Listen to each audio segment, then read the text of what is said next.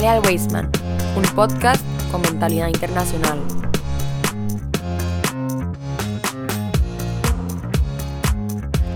Muy buenas comunidad Weisman, qué gusto que nos esté acompañando en este segmento del programa Jale al un podcast con mentalidad internacional en nuestro segmento de Torah al Día. Hoy vamos a hablar, como le comentábamos el día de ayer, de la Parashá Bayerá. Hoy para conocimiento de todos nuestros escuchas estamos 19 del Heshvan del 5784 y el encendido de velas hoy en hora de Costa Rica sería a las 4 y 54 de la tarde. Así que anoten ese dato por ahí para que lo tengan bien presente.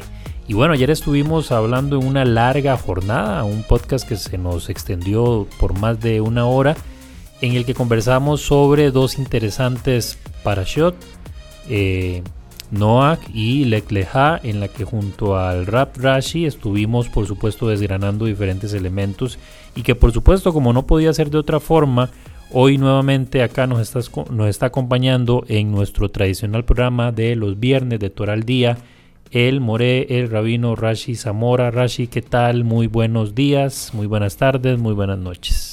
Todo bien, profesor aquí con ganas de comentar esta parasha que también, como muy parecida a las anteriores, son muy interesantes. O sea, toda la historia de la línea de Abraham es bien, bien interesante. Sí, esta, bueno, cuando estuve pues estudiando un poco para traer acá la conversación, como siempre, elementos bastante interesantes porque pienso yo, ¿verdad? Que son temas fundacionales, ah, tienen que ver con la construcción de los cimientos, entonces, eh, y, una, historias, digamos, que llamaría uno en, un argot muy popular como culebrones, ¿verdad? O sea, este tipo de cosas que parecieran telenovelas, este, porque hay emociones, sentimientos, traiciones, huidas, escaparates, secuestros, hay de todo, ¿verdad? Esto, esto se, y, se convierte en algo bastante interesante si uno hace una lectura aún más amplia de los acontecimientos. La parasha de hoy es Bayerá, ¿verdad, More? ¿Qué significa? Se le apareció. Se le apareció. Y es curioso porque en, este, en esta parasha hay varias apariciones, varias cosas que de hecho van ocurriendo que, y, a diferentes personas en diferentes momentos y que por supuesto si la acompaña este nombre justamente es porque ocurre. Vamos a hablar hoy de apariciones, no de fantasmas, ¿verdad? Ni nada de esta mitología, sino de apariciones muy concretas que ocurren en diferentes momentos. Y esa primera gran aparición menciona la parasha en la Torah de Lekleja, perdón, de dice que se aparecieron tres hombres específicamente a Abraham. Y esta aparición genera en él un especial entusiasmo, una alegría tan grande que el hombre deja de hacer lo que estaba haciendo, va y le ordena a su esposa que pues prepare alimentos para, para, para darle a estos, pareciera como que fueran invitados que él estaba esperando realmente, pero no fue así. Entonces ¿Quiénes eran estos hombres? Porque habla que eran hombres y cuál era el propósito de ellos en todo este contexto. Ok, entonces la parasha cuando empieza hay un detalle importante que tenemos que saber que es que Abraham, como se había hecho el Brit Milá, ¿verdad? Lo último que pasa en la parasha anterior es que se hace el Brit Milá. Sí, el Brit Milá masivo. Correcto, y él se lo había hecho él mismo. Esto pasa tres días después de eso. Está él en el tercer día de su Brit Milá que es el día más doloroso. Es sabido que es el día más doloroso, usualmente es el que más se sangra y donde hay más incomodidad. Dios conoce muy bien a Abraham y él sabía que Abraham vivía en esto de recibir gente y atender gente y conseguir gente y esa era su vida, esa era su pasión. Está escrito que la casa de Abraham tenía cuatro puertas, una de cada uno de los puntos cardinales para que la gente entrara como Pedro por su casa, como dice por acá. Entonces la idea eh, de ese día era que nadie molestara a Abraham. Entonces, ¿qué fue lo que hizo? El Mirage cuenta que Dios hizo que ese día fuera muy, pero muy caliente, para que no hubiese gente en las calles. Y así nadie fuese a pasar enfrente de la casa y Abraham tuviera que, ir a atenderlos. Entonces, Abraham está hablando con Dios, él está rezando, está hablando con Dios cuando pasa esto de la persona, que se le aparecen tres hombres. ¿Por qué es que pasa esto? Está escrito en los Mefashim, los comentaristas explican que Abraham estaba tan, pero tan dolido que le dolía más el no poder atender a alguien que el hecho de que le molestaba y le incomodaba ahí abajo su, su Entonces Dios hace que aparezcan estos tres hombres, que no son hombres, son ángeles, para que él tenga con quien atender. Y aquí hay una cosa que es muy importante porque es algo que tiene mucho que ver con la vida judía, y es que Abraham estaba rezando, él estaba hablando con Dios, y él deja a Dios de lado, le dice, ok, espérese un momento, y él se va corriendo en los tres hombres.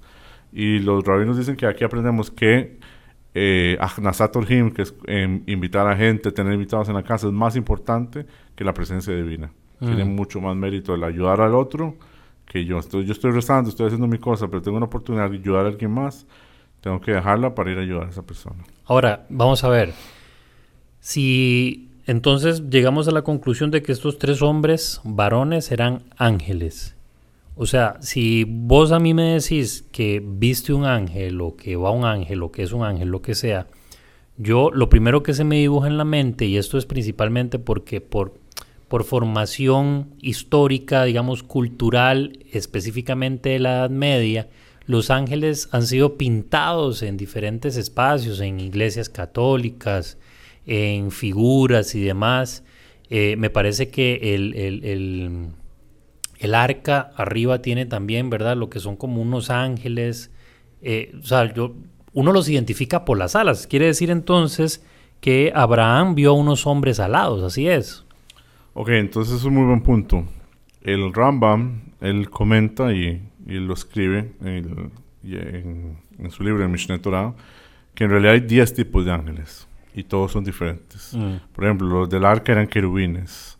Los crubin tenían cara como de niño o de niña, se veían así como más, eh, tenían un aspecto más diferente, sí tenían alas, pero no todos los ángeles tienen alas. El concepto de las alas no es que lo ocupen para volar, porque ellos pueden volar como ellos quieran, porque como les da la gana, porque es un ser espiritual, no tiene los límites que nosotros tenemos. Pero sí hay algunos que tienen diferentes niveles. Por ejemplo, hay veces en la Torah donde usa la palabra Elohim o en el Tanaj, Elohim, y Elohim nosotros sabemos que es uno de los nombres de Dios. Pero muchas veces cuando dice Elohim lo que está haciendo referencia son a los ángeles. Entonces, este es un tipo de ángel, un nivel de ángel que está casi, casi, casi ahí abajito de Dios.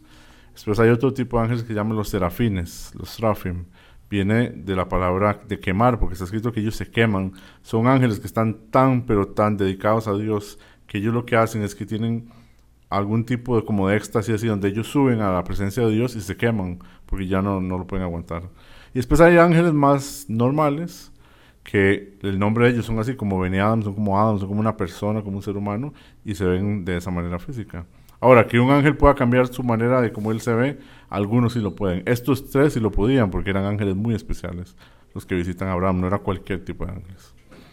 Ok, ahora entonces estos no, no tenían alas, digamos, estos no tenían ningún tipo de ala ni, ni mucho menos. Y entonces también tengo otra pregunta, o sea, eh, los, estos ángeles podían comer, porque si Abraham mandó a hacer comida era porque efectivamente podían alimentarse.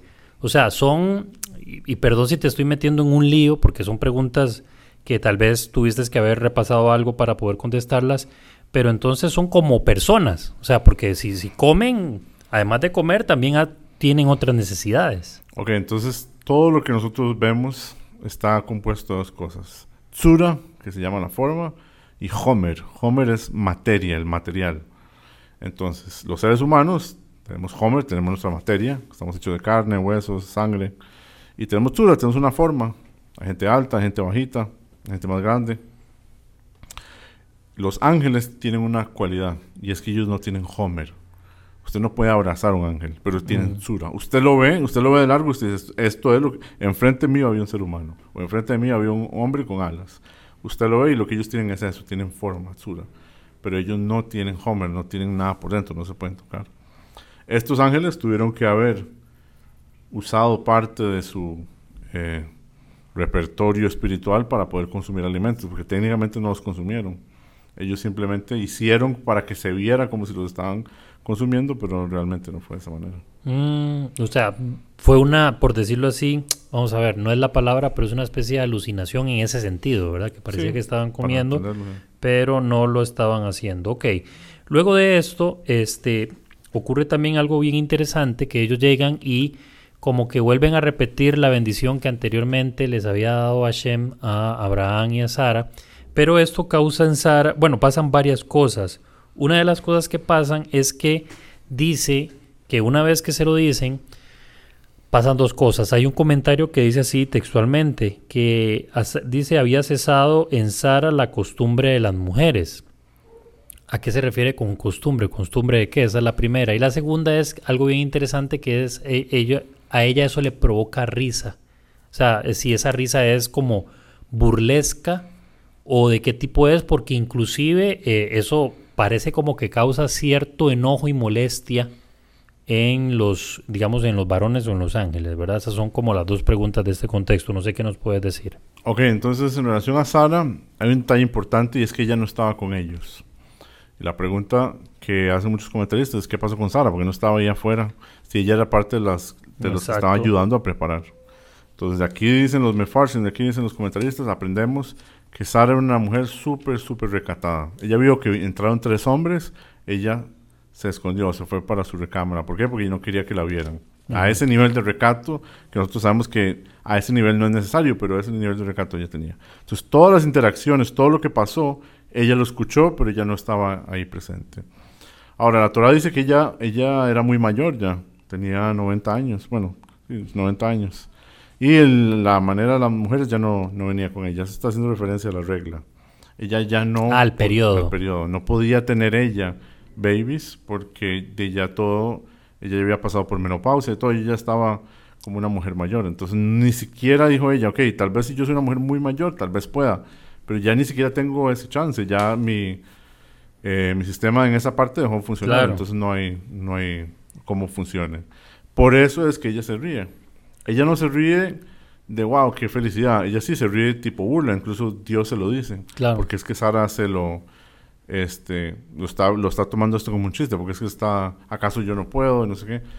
No es nada personal, incluso una de las cosas que aprendemos aquí, que es una enseñanza bien bonita, es que Sara dice, ¿cómo vamos a tener un hijo si yo soy vieja? Y Abraham es un viejo también, y lo dice como de una manera muy fea. Y cuando Dios se lo cuenta a Abraham, lo que él le cuenta es que Sara dijo que ella era muy mayor. No le cuenta la parte donde Sara habló sobre él. y ahí los Mefarshim dicen, aquí aprendemos una lección en lo que se llama en hebreo Shalom Bayes, la paz entre el esposo y, el, marido y la mujer. Que hay que tener, en ciertas veces hay que ser cuidadoso. No todo, porque usted sepa todo, tiene que contarlo. Sí, exactamente. después, vamos a ver, estos ángeles, y ahorita estoy haciendo esta asociación porque estaba leyendo un momentito, abrí aquí la Torah, estaba leyendo el capítulo 18, el verso 17. Eh, iba a leer esa porción, pero, eh, que sí, que la voy a leer, pero luego seguí leyendo y llego a la conclusión ahorita en este momento que en realidad esos ángeles estaban ahí para otra misión. No era la misión de ir, ellos se dirigían, según sigue diciendo la Torá, hacia Sodoma y Gomorra. Iban a ir a destruirla, porque ve lo que dice el 17. El verso 17 dice, perdón para acomodarme acá. Y el Eterno se preguntó, ¿he de ocultar a Abraham lo que estoy por hacer? sabiendo que Abraham se convertirá en un pueblo grande y poderoso y todos los pueblos de la tierra serán bendecidos en, él, porque yo lo he conocido para que mande a sus hijos y a su linaje después de él, que guarde mis caminos con rectitud y justicia, bla, bla, bla. Y dice el 20, y dijo el Eterno, el clamor de Sodoma y Gomorra es inmenso por su gravísimo pecado, descenderé para ver. Él se refería, Hashem se refería que no le podía ocultar esto a Abraham. Es decir, que esos ángeles específicamente, la misión de ellos, porque ya en otros programas hemos hablado que los ángeles tienen como misiones, como tareas específicas. La misión de ellos no era visitar, o al menos la misión principal no era ir a visitar a Abraham, era pasar por ahí para luego ir a, visitar, a, destruir Sodoma y Gomorra. ¿Es así o estoy equivocado? Entonces, como funciona en este caso es que habían tres ángeles. Para poder hacer, digamos, lo que se ocupaba, en teoría pudieron haber mandado uno. ¿Cuál es el problema? ¿Cuál es la situación acá? Y eso es algo que es muy importante. Los ángeles pueden hacer solo una misión a la vez. Estos ángeles eran muy especiales. Este era el ángel Gabriel que fue a visitarlo, el ángel Mijael y el ángel Rafael. No era cualquier tipo de ángeles. Los ángeles normales, cuando cumplen su misión, simplemente desaparecen. Cumplió, él hizo lo que tenía que hacer, desaparece. Por ejemplo, nosotros sabemos que, y es algo que es famoso especialmente para ahora que es Shabbat, que hay dos ángeles que acompañan a la persona cuando él va a la sinagoga a hacer la ciudad de Shabbat en su casa. Esos ángeles cuando les dan la bendición a, a las personas desaparecen simplemente y terminan. Entonces Dios mandó estos tres ángeles porque habían tres misiones. Una misión era destruir, destruir Sodoma y Gomorra, ¿cierto? Otra misión era curar a Abraham y otra misión era decirle a Sara que iba a tener un hijo. Okay. Entonces ellos tenían que hacerlo eso. Otra como misión secundaria, se podría decir, era salvar a Lot también. Entonces los rabinos dicen que la, la idea de salvar a Lot y la idea de curar a Abraham en realidad era como una misma misión, porque era la idea del bienestar de las personas. Entonces por eso fue que él se pudo mantener. Porque ellos llegan tres y salen dos. Eso es lo que te iba a decir, justo. Que, y te iba a preguntar, porque el 22, ve qué curioso, el 22 dice, y los, eh, perdón, y los varones volvieron allí su rostro y se encaminaron a Sodoma, pero Abraham permaneció aún ante el Eterno y le preguntó a Abraham, ¿acaso... Perdón, este no es. Vamos a ver, es el 19.1 más bien, ya lo voy a leer. Dice, y vinieron los dos ángeles a Sodoma por la tarde, y ahí es donde ya entra uno como en conflicto. O sea, llegaron tres, se fueron dos. Ok, entonces basado en esta ley, de que el tercero ya cumplió su misión. Mm. Él ya le dijo a Sara que va a tener un hijo. Él cumplió su misión. Le dijo a Sara, ya les prometió, les dijo en un año yo voy a volver y el bebé ya va a estar acá, que era obviamente Isaac, y él cumplió su misión. Ahora quedaban dos, el que iba a salvar a Lot y el que iba a destruir a Sodoma y Gomorra. Ok, y ahora bueno, ocurre esto, se van los dos ángeles, se topan a Lot, en el, en el programa de ayer hablábamos que Lot estaba viviendo como en la frontera, por decirlo así, en, obteniendo como un poco de lo, lo, mejor de los dos mundos. Eh, hablábamos, conversábamos un poco ayer sobre eso. Donde llegan los ángeles, Lot los hospeda y parece que hay un acontecimiento ahí interesante. O sea, la gente se entera que están estos dos ángeles ahí, estos dos varones, como lo llaman, ¿verdad? Y me surgió la duda porque cuando ellos llegan, la gente como que se amontona en la puerta de la casa de Lot, empieza a tocarle la puerta para que les abra porque ellos querían conocerlos. Y Lot les niega y al punto que le dice, pero es que no, no, no, les doy mis dos hijas que no han conocido varón, llévenselas, hagan con ellas lo que quieran, pero aquí no ven. Y entonces yo decía, pero qué, qué gravedad hay en que estos habitantes conozcan a los dos ángeles y, y, al punto en que Lot ofrezca a sus dos hijas para que eso no ocurra. ¿cuál era el problema de conocerlos? Claro, aquí hay dos cosas. Problema número uno es que tiene invitados. Y como dijimos en el podcast de ayer, esta gente de Sodoma y Gomorra que vivía en estas ciudades era gente tan pero tan mala, tan corrupta, que lo que a ellos les importaba era simplemente ellos mismos. Entonces cuando ellos establecen las reglas de su sociedad, ellos dicen que está prohibido invitar gente a la casa, porque eso es un acto de amabilidad, obviamente. Eso está prohibido, eso no, no es negociable. Entonces, una de las cosas que ellos cometieron, o que Lot cometió, fue como un pecado para ellos, fue eso. Número dos, estas personas también sentían que ellos tenían el derecho de, como dice la, la, Torah, conocerlos. nosotros sabemos que cada vez que la Torah usa la palabra de conocer, está haciendo en relación a un tema de intimidad.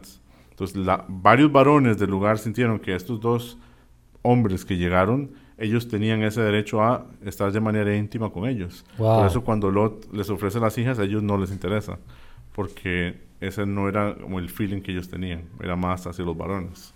Entonces, esta sociedad que estaba tan, pero tan corrupta, no era si usted quería, si usted podía, si usted le interesa, era como un objeto. Usted me pertenece a mí porque usted está llegando aquí a mi ciudad y una de las reglas es que yo tengo esa autoridad sobre usted. Ocurre que, ¿verdad? Como para cerrar este círculo y entrar al otro, este, que ya es la huida de Lot, que los ángeles dejan ciegos a estas personas y no pueden encontrar la entrada de la casa de eh, de Lot, entonces se quedan ahí como pues dando vueltas y reciben ese tipo. Pues lo interesante era el nivel, porque digamos, los que, al menos eso menciona la Torah, ¿verdad? O sea, ellos se quedan ciegos, pero no es como que entran en pánico porque se quedaron ciegos. No, no, no, o sea, se quedaron ciegos y no importa, siguen buscando, o sea, siguen ceñidos en su objetivo, que era acercarse a estos dos, a estos dos ángeles que habían llegado con la misión de destruir. Los ángeles le piden entonces a Lot que salga, que se lleve a su familia, a su, a su esposa, a, la esposa de sus hijos, etcétera, ¿verdad? Y se da esta huida porque los ángeles van a, destruir este lugar. ¿Cómo fue esa destrucción? ¿Cómo, o sea, ¿cómo, ocurre? ¿Qué es, lo que, qué, es lo que sucede? Ok, entonces ellos le dicen a Lot, muy importante lo que se acaba de mencionar, profe, que ellos tienen que escapar. Ahora, Lot tenía varias hijas. Dos estaban casadas y dos estaban solteras. Cuando Lot escapa, él escapa con sus dos hijas solteras nada más. Porque él mandó un mensaje a las otras y no le creyeron. Y las otras que ya estaban casadas, ya estaban bien incorporadas en esta sociedad y le dijeron, no, esto es mentira, obviamente Dios no existe, todo lo que se está hablando no va a pasar. Entonces ellas no se salvan, ellas fallecen. Mm. Ellos salen y la regla que les dice Los Ángeles es que ustedes no pueden darse vuelta y ver qué es lo que está pasando. ¿Qué fue lo que pasó? Está escrito que del cielo cayó como eh, muy parecido a una de las plagas de Egipto, donde cayó el granizo con el fuego. No fue exactamente eso, pero sí hubo una destrucción total. Desde arriba cayeron lava, cayeron piedras, cayeron... Fue una, algo que se hizo específicamente para que no quedara absolutamente nada. Ahora, ¿cuál es el problema con que ellos volvieran a ver, que los prohibieran esto desde el inicio? Les dijeron, esta es la primera regla, no pueden volver a ver. Está escrito que incluso que hay gente que es muy mala, e incluso que hay gente que se merece muchas cosas malas, uno no debería tener como placer en el ver a otras personas sufrir. Sí.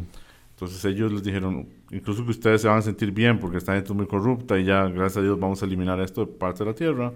No tiene que haber un placer en el ver cuando la persona es- está Disfrutar del mal ajeno. correcto.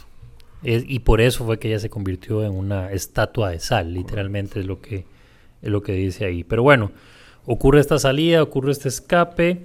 eh, Lot sigue formando, digamos, su familia, por así decirlo, ¿verdad? Y vamos a caer ahora al 20, este capítulo 1, que lo voy a leer aquí rápidamente, pasando aquí un poquito la página, dice, y viajó Abraham desde allí hacia el sur y se estableció entre Cades y, Su- y Sur y plantó sus tiendas en Gerar y vuelve a ocurrir algo. Otra vez Abraham mintiendo. Este, que es la impresión que me da. Le dice a Abimelech, el rey de Gerar, creo que se pronuncia así, Correcto, Gerardo. este, que Sara es la hermana. Lo mismo que le hizo a Faraón. O sea, hay, hay, hay otra, por decirlo así, ya hay como un modus operandi y una forma. ¿Por qué Abraham hace esto? O sea, ¿por qué mentiría nuevamente sobre Sara? Ok, entonces vuelve a pasar lo mismo de la vez pasada, que él tenía miedo que lo mataran a él para casarse con ella. Ahora, esta idea, si uno se pone a meditar un poquito en eso, es un poco raro, porque si una persona está dispuesta a matar, yo pensaría, yo pensaría que también está dispuesta a cometer el adulterio. Pero qué raro que él no piense, no, y me la van a quitar. Y ellos, ¿qué les va a importar que ella esté casada? Y si, va- si quieren hacer algo malo, lo van a hacer algo malo. Pero la lógica de él es, no, y lo que ellos van a hacer es matarme para poder estar con ella. Y de cierta Porque manera... una vez muerto no, hacen, no, no, no están cometiendo el Exacto, adulterio. porque es viuda ahora. Es una idea un poco rara, pero sí funcionaba así. Ujú. Estaban tan acostumbrados a lo que era el asesinato, era gente tan, pero tan ruda, que eso era como más sencillo para ellos que separar un matrimonio. Sí, sí, sí, sí. Es algo muy difícil de comprender, pero ahí entendemos un poco por qué fue que él desarrolla como esta estrategia de esto es lo que va a pasar. No solo va a pasar con él, sino que va a pasar con su hijo. A Isaac le pasa exactamente lo mismo y él le, le dice a la esposa lo mismo. Escóndase, diga que es mi hermana y, y esto se repite. Ahora es un poco diferente con Abimelech porque eventualmente lo que sale de esto es una relación positiva. Abimelech eventualmente se hace un aliado de Abraham y se hacen amigos. Y él no, él no, no tiene como, como se dice en inglés, hard feelings, no tiene ningún rencor en contra de Abraham. Ahora, ¿qué por lo que pasa con lo que Abraham dice? No es, no es mentira, porque ellos sí eran familia. Abraham y Sara sí eran familia. Sí, el 2012 dice, pero también es cierto, cuando ya Abraham está hablando con Abimelech, ¿verdad? Y le dice que por qué le dijo lo que le dijo. Este, pero también es cierto que es hermana mía, ya que si bien es hija de padre, no lo es de mi madre. Ergo se convirtió en mi mujer, ¿verdad? Eso es lo que dice. Entonces no le estaba mintiendo, estaba diciendo una verdad medias, como dicen popularmente. Correcto. ¿verdad? Este, o no mentí, solo no dije información adicional, ¿verdad? Pero bueno, eh, ocurre esto que también es bastante interesante, pero parece que Abraham, aparte con la intención de protegerse, vamos a decirlo, también ahí hay como una intención de seguir aumentando su caudal económico, su riqueza, porque luego de esto Abimelech le dice, mira, dar todo esto como para compensar el mal que estuve a punto de cometer, ¿verdad? También esto me lleva a pensar que la apariencia física de Sara, pese a que ya era una persona entrada, y esto, como ya lo hemos dicho, creo que ayer lo dijimos, es un tema también cultural, ¿verdad? No- aquí no estamos estableciendo estándares de belleza de nada, pero este todavía resultaba atractiva a los ojos de otros hombres, ¿verdad? Sara, o sea, habría que ver el tema de que sí, ya tenía, creo que eran 90 años, ¿verdad? Si no me equivoco, y aún así tenía, digamos, por decirlo de alguna manera, la atracción o provocaba atracción suficiente en, hombres como para querer, para querer estar, estar con ella y, y tomarla como, como pareja. Luego de esto, efectivamente, hacemos aquí, digamos, por decirlo así, otro corte y caemos en el 21, que es cuando ya se cumple finalmente la, promesa. ocurren dos cosas muy puntuales que me parecen, tres cosas muy puntuales entre el 21 y el 22. Lo primero que ocurre es el nacimiento de Isaac, el hijo de la promesa. A la par de eso, lo que ocurre es el destierro es decir, la segunda expulsión de Ismael, que curiosamente menciona que se hace arquero. Me llama mucho la atención, tal vez tengas algo que comentar en relación a eso, tal vez no, es que, como ya hemos dicho en otros programas, nada está por casualidad ahí. O sea, está diciendo, sí, lo expulsan y se hizo arquero y luego retoma el relato. Es como algo que, que, está puesto ahí y pareciera que es un dato X, pero, pero bueno, parece que tuviera alguna relevancia también. Y luego de eso caemos al tercer punto, una vez que se da la expulsión y ocurre esto de, Ismael y que le da una bendición y demás también a Agar por, por una reafirmación de la bendición que ya tenía, este, viene el sacrificio de Isaac. Entonces ahí quiero preguntar varias cosas.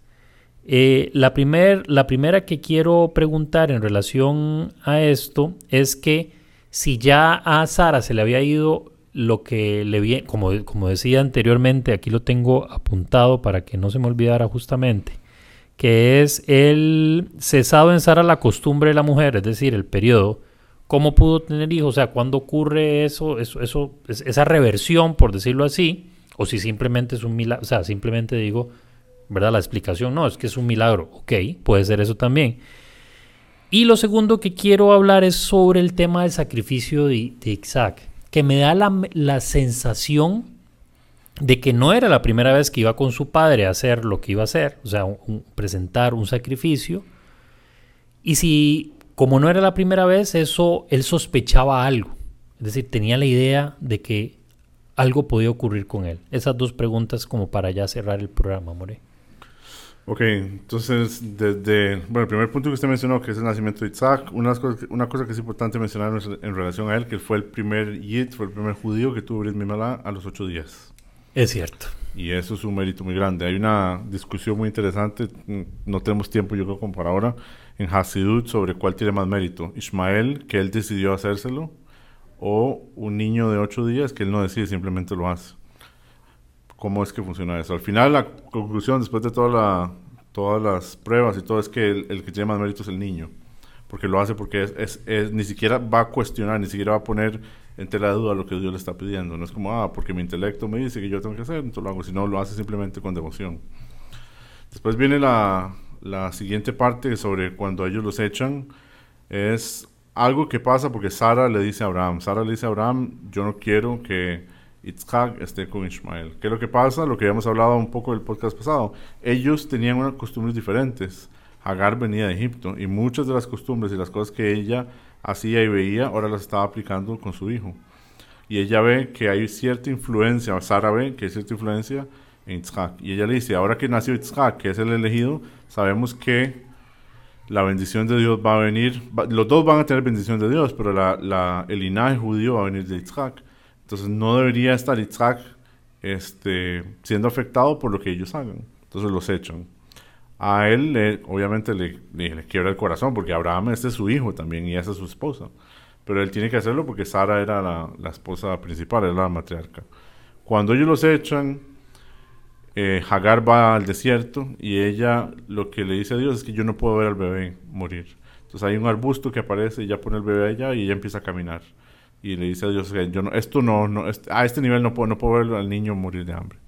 Ahí es cuando se aparece un ángel, habla con ella y le dice, no, yo los voy a bendecir a los dos, él también va a ser eh, una, gran nación. Y lo que dice la Torah, que se hizo arquero, es en relación a la manera de vida de él. El arquero básicamente es una referencia a que era un cazador.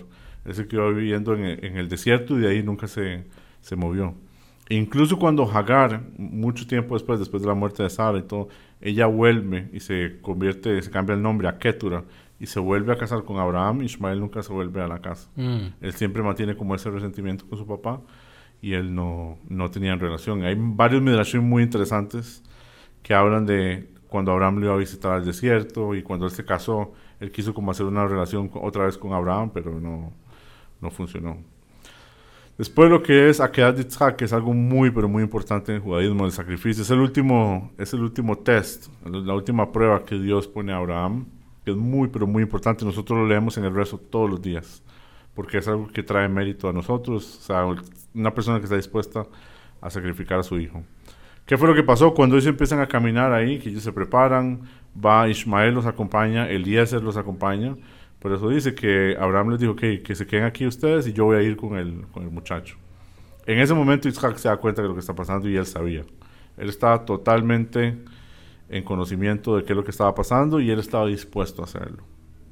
Incluso nos cuentan los comentaristas que el Satán, que fue el que estaba pidiendo esto de Dios, el Satán, que es el que acusa al pueblo de Israel, él fue donde Dios y le dijo, Dios, ¿usted cree que Abraham es así como tan perfecto? Y usted habla también de Abraham, incluso en la parte de Sodoma y Gomorra lo, lo, llama el amigo. Dios dice, ¿cómo a mi amigo Abraham yo le voy a ocultar hacer esto y esto, esto? Entonces Abraham está en una posición en, en los cielos muy, pero muy, muy elevado. Y el Satán le dice a Dios, ¿sabe qué? Usted le prometió a Abraham un hijo, estoy seguro que si usted se lo pide, él no se lo da. Y Dios le dijo, ah, usted quiere ver, yo estoy seguro que si yo a Abraham le pido su, su único hijo, él me lo, me lo, da. Y ahí es donde se lo pide. Claro. Incluso si uno lo lee en el texto, es muy interesante. Dios le dice, ok, Abraham, quiero que sacrifique a su hijo. Y él dijo, bueno, tengo dos. Y Hashem le dice, bueno, el único. Y dice, los dos son únicos. Este es de esta mamá, este es de mamá. Después le dice, Asher Hafta, el que usted ama. Y le dice, yo los amo a los dos. Entonces después le dice, ok, Itzhak. y se lo deja así como muy claro. Entonces, el Midrash cuenta, los Mefarshim cuentan que cuando ellos iban de camino, el Satán se presentó y hizo muchas cosas para que ellos no lograran el objetivo. Al principio está escrito que se disfrazó como de niño y le dijo a Isaac, uy, usted sabe que su papá lo va a matar, y su papá lo va a sacrificar, y su papá es un asesino y esto y lo otro. Chiquito ni fu ni fa. Después apareció como un hombre mayor. Le dijo, no, ayúdeme, es que yo no ocupo subir esta montaña también, tal vez espéreme, tal vez usted pueda este, quedarse conmigo yo le voy a contar una historia de algo que pasó. Y el, el, Satán intentó, intentó, incluso hay una parte del Midrash donde dice que pasaron un río y el río era de mentira, no había un río ahí. Y ellos llegan y les llegó el agua hasta la nariz y se desapareció el río porque era el mismo Satán estando. Pero él estaba totalmente este, decidido, Abraham y Isaac también, de que esto es lo que iba a pasar. Cuando ellos llegan. Isaac sabía. Isaac sabía 100%. E incluso hay una parte que es un poco, un poco rara, un poco loca y es que cuando él lo va a sacrificar y el ángel le dice, no, no, no toque al muchacho, nosotros sabemos que Dios sabe que usted está dispuesto a hacer lo que sea por él. Y Isaac le dice al papá que lo mate. Le dice, no, no, usted le prometió a Dios un sacrificio y usted le prometió que yo era el sacrificio, usted no puede echarse para atrás. Wow. Eso es una promesa. Y Abraham le dice, no, yo no puedo. Entonces ellos le preguntan a Dios, ¿qué hacemos? Y Isaac le dice, ok, por lo menos córteme, por lo menos haga algo, un, hágame un corte, lo que sea. Y él dice, no, no. Y eh, mientras está en esa discusión es que se aparece el carnero. Cuando uno lo lee suena como que de pronto aparece un carnero, suena como muy conveniente. Ese carnero no fue que apareció, fue que ellos estaban pidiendo a Dios, ok, ocupamos aquí hacer algo. No podemos simplemente bajar la montaña y bajar como subimos y bajar igual. Y ahí es donde, donde pasa. Ahora, una cosa que es importante notar, Isaac tenía 37 años en este momento. 37 no era un años. Era un muchacho joven, pero no era lo cual, bueno, sí, gracias por los muchachos jóvenes, porque yo tengo 34. Bueno, pero falleció a los 170. Sí, claro. en relación a él estaba joven, pero tenía 37 años ya. 37 años, wow. Yo no sé, siempre vi en mi mente a alguien de así exageradamente 15 años, pero wow. 37, More. Entonces, creo que una de las grandes enseñanzas, hay muchas enseñanzas y esto siempre lo hemos hablado, sacar algún valor de lo que conversamos. Y creo que es el valor del sacrificio. El sacrificio es un valor. El sacrificio tiene que ver con darse a los demás, sin esperar nada a cambio. El sacrificio tiene que ver también con entregar aquellas cosas que nosotros amamos, pero que a veces también no nos hacen bien. El sacrificio también tiene que ver con el servicio, con hacer algo por los demás. Y creo que particularmente de esta para allá me llevo yo ese, esa, esa, enseñanza y esa idea dándome vuelta en la cabeza, el sacrificio, porque vivimos en una época en lo que lo último que queremos hacer es sacrificarnos. Estamos, vivimos en una época en la que estamos rodeados de tantos estímulos que lo que, quiere, lo que queremos más bien en vez de sacrificarnos es disfrutar. seríamos incapaces de dar cosas que nosotros amamos buscando el, el, el, el beneficio o la alegría del otro. Entonces yo estoy seguro que también nuestros escuchas sacarán sus reflexiones, sus ideas y sus aprendizajes de esta parashot, de esta parasha, perdón.